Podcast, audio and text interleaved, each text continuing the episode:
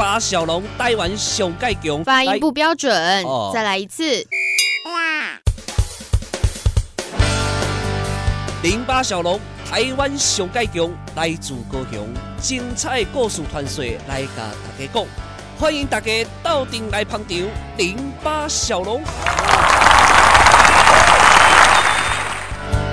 Hello，我们所有的好朋友们，欢迎大家来收听今天的零八小龙。今天呢，这个话说在前面，好不好？小龙不搞怪，因为小龙也是以很严肃、很认真的态度来看待我们今天要谈的东西。嗯，不知道大家有没有听过一个名词，叫做娱乐性用药。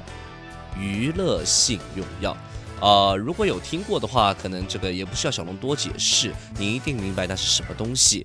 但是可能有些人没听过，或是对这个东西一知半解。其实小龙今天就是要来跟大家聊一聊关于这个娱乐性用药的东西。嗯，当然对这东西小龙不是专家，小龙不会去吃或试或使用这样子的一些药物，所以呢，小龙今天特别请来了在高雄民生医院的 Hero 药爱疗愈中心的吴孟姿主任，来跟我们一起聊一聊娱乐性用药这样子的一个东西。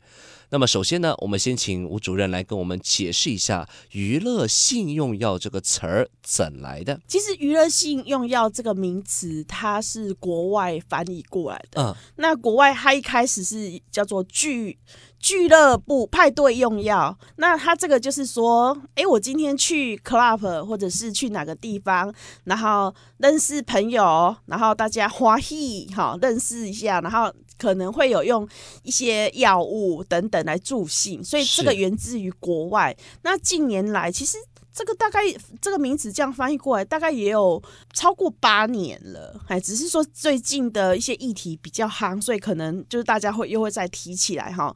那它早期就是从国外翻译过来，就是派对用药，所以在台湾呃，我们使用自己那个叫娱乐性用药。呃，跟我们一开始说的一样啊，知道的可能不需要我多解释，不知道的呢，听到这里可能也多多少少有一点概念了。呃，你说娱乐性用药毒品吗？哎，其实不一定是。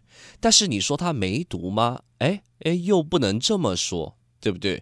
娱乐性用药很多是非呃不在我们列管的毒品里面，但是它对身体的伤害是不容小觑的。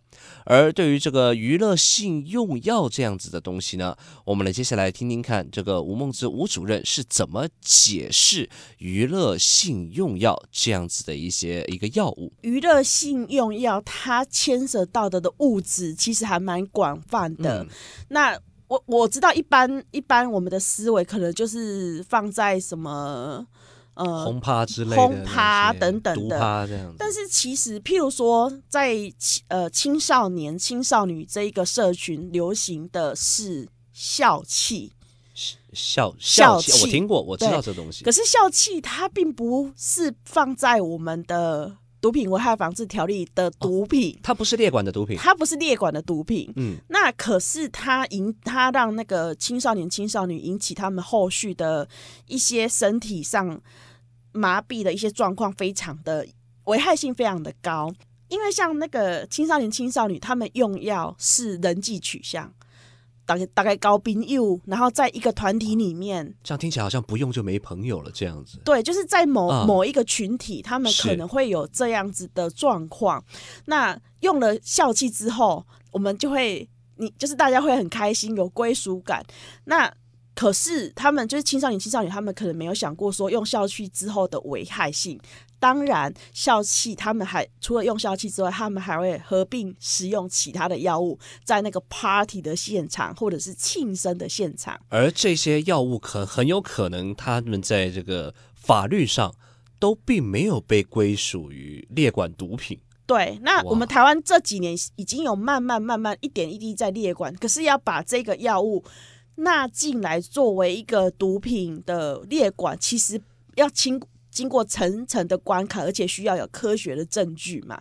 其实这一种呃无法可管的新兴物质，哈，或者是这个我们所谓的娱乐性药物，其实在全全球都是一个非常头痛的现象。嘿，因为物质要改变它推陈出新成为一个新产品很容易，但是它后续会引起什么样子的伤害？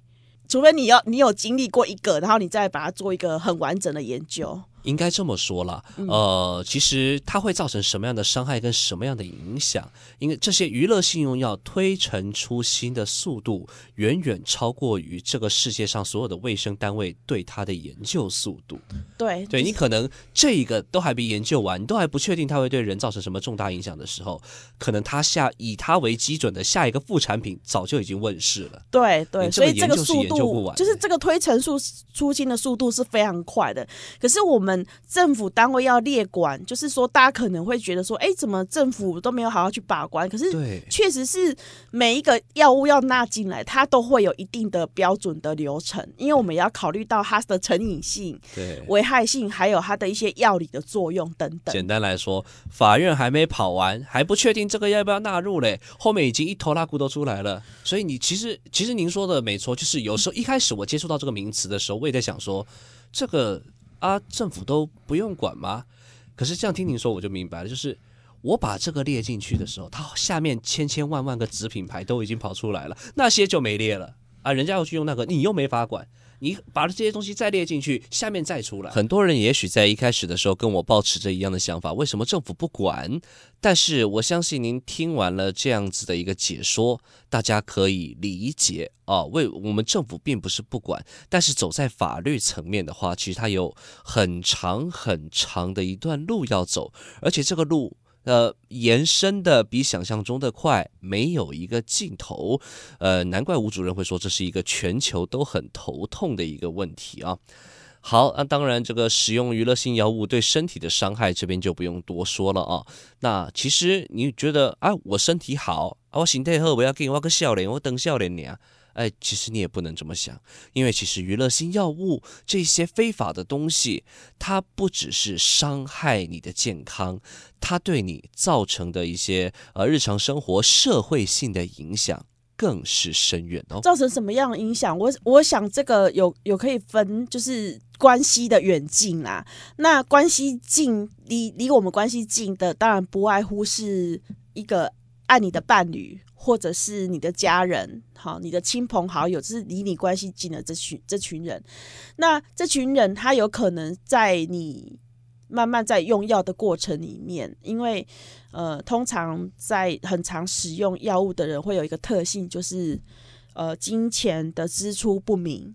因为我要我要买东西嘛，好，我要买药，金钱支出不明，以及会有惯性的失踪、说谎。那其实这一些，或者是当然。其中还有一个就是工作或者是念书就不稳定了啊。那其实，在这些过程中，离你靠近的人会慢慢的，会慢慢的疏远你，因为你慢慢的关系就会破坏，而且你一再的说谎，这个信任也会破坏。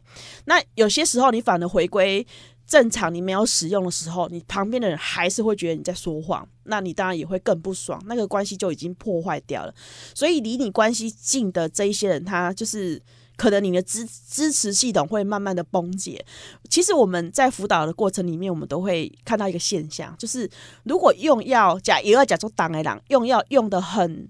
厉害、很凶的那些人，到最后他的身旁，慢慢的只会剩下用药的朋友。其实今天 Podcast 这样子的一个东西做出来，我们有时候求的是什么？这放在一个公众的媒体上面，是一段公开的一个呃一个不能说娱乐啦，我就是有时候 Podcast 不一定是娱乐，他可能是呃想要获取一些知识啦，或想要从这里面得到一些什么。有时候我们在做 Podcast，我们会想。我们是不是能够为大家做点什么，能够为社会带来一些正面的影响？其实今天这一集的娱乐性用药的节目，就是秉持着这样的初衷来的。小龙，呃，在这边也是真的跟大家说，小龙做这一集不是说要把娱乐性用药带给大家认识，也不是鼓励大家尝试，告诉大家说啊，这个不犯法啦，什么毒品危害防治条例没啦，这不是列管的毒品，不要给你个水价，哎，你就水才你价呢。不是这样子的意思哦！我们希望大家能够了解娱乐性用药，呃，对我们是不是好的东西？它对我们而言是不是好的？如果不是好的，呃，请大家珍惜自己的身体，请远离。好不好？珍惜自己的身体，请远离。今天的零八小龙就到这边，希望大家能够把今天这一集啊，想要跟大家说明的意思，呃，可以去尝试去理解、去明白，然后珍爱自己的身体。我们跟一些对我们不好的东西，要勇敢的说不，即使即使即使它是一个社交性的东西。对不对？刚刚在节目里面都有讲到了，即使你会觉得，哎，这个东西我不用，我会没朋友，但是请您一定要坚持住自己的原则哦。